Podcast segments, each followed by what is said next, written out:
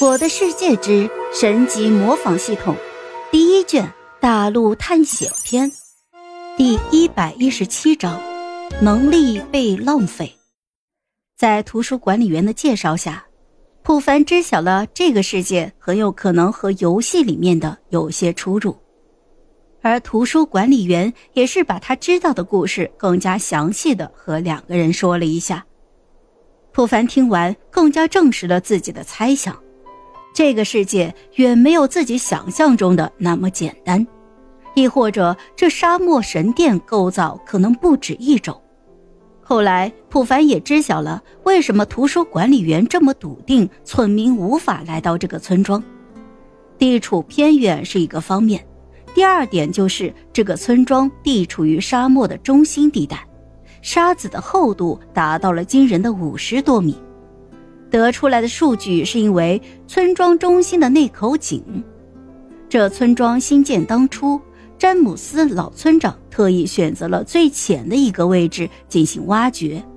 可是这最浅的地方沙子厚度都达到了惊人的五十二米，也就是五十二个方块的深度，所以他才会如此的自信，村民们根本就没有办法到达这里。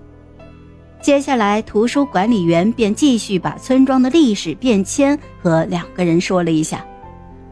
不知不觉，时间已经来到了深夜。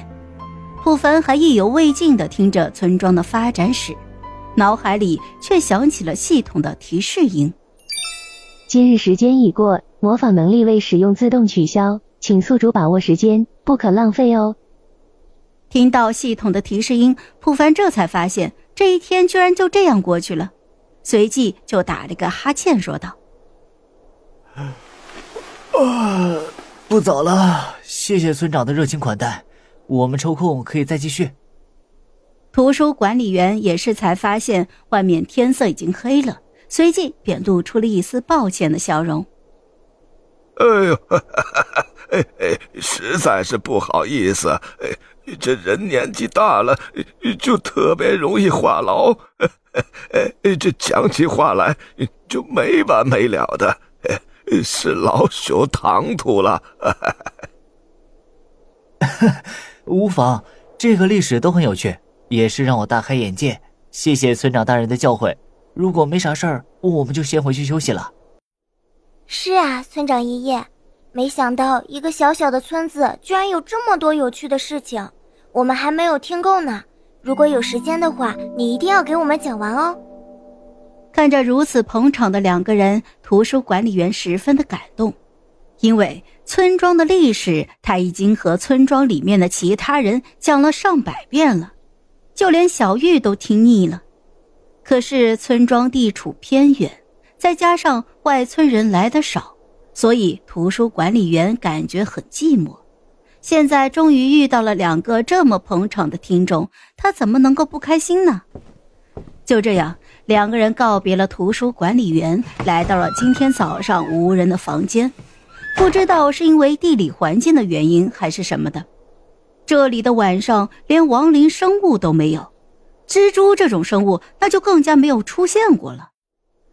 普凡变成了床之后，木婉和他说了一声晚安，便休息了。次日上午，普凡突然被惊醒，发现居然直接趴在地板上了，应该是变身的时间到了。普凡感觉自己在地球上的生物钟好像一直都没有变化过，每天都必须要睡上七八个小时。看了一眼空空荡荡的房间，发现木婉早就已经离开，因为是在村庄里面，普凡也不担心对方会出现什么危险。而他醒过来的第一件事情，就是来到村庄的中心区域寻找那只骆驼。好了，这一集我就讲完了，朋友们，该你们帮我点点赞和评论一下啦！有月票的也一定要投给我哦，感 谢感谢。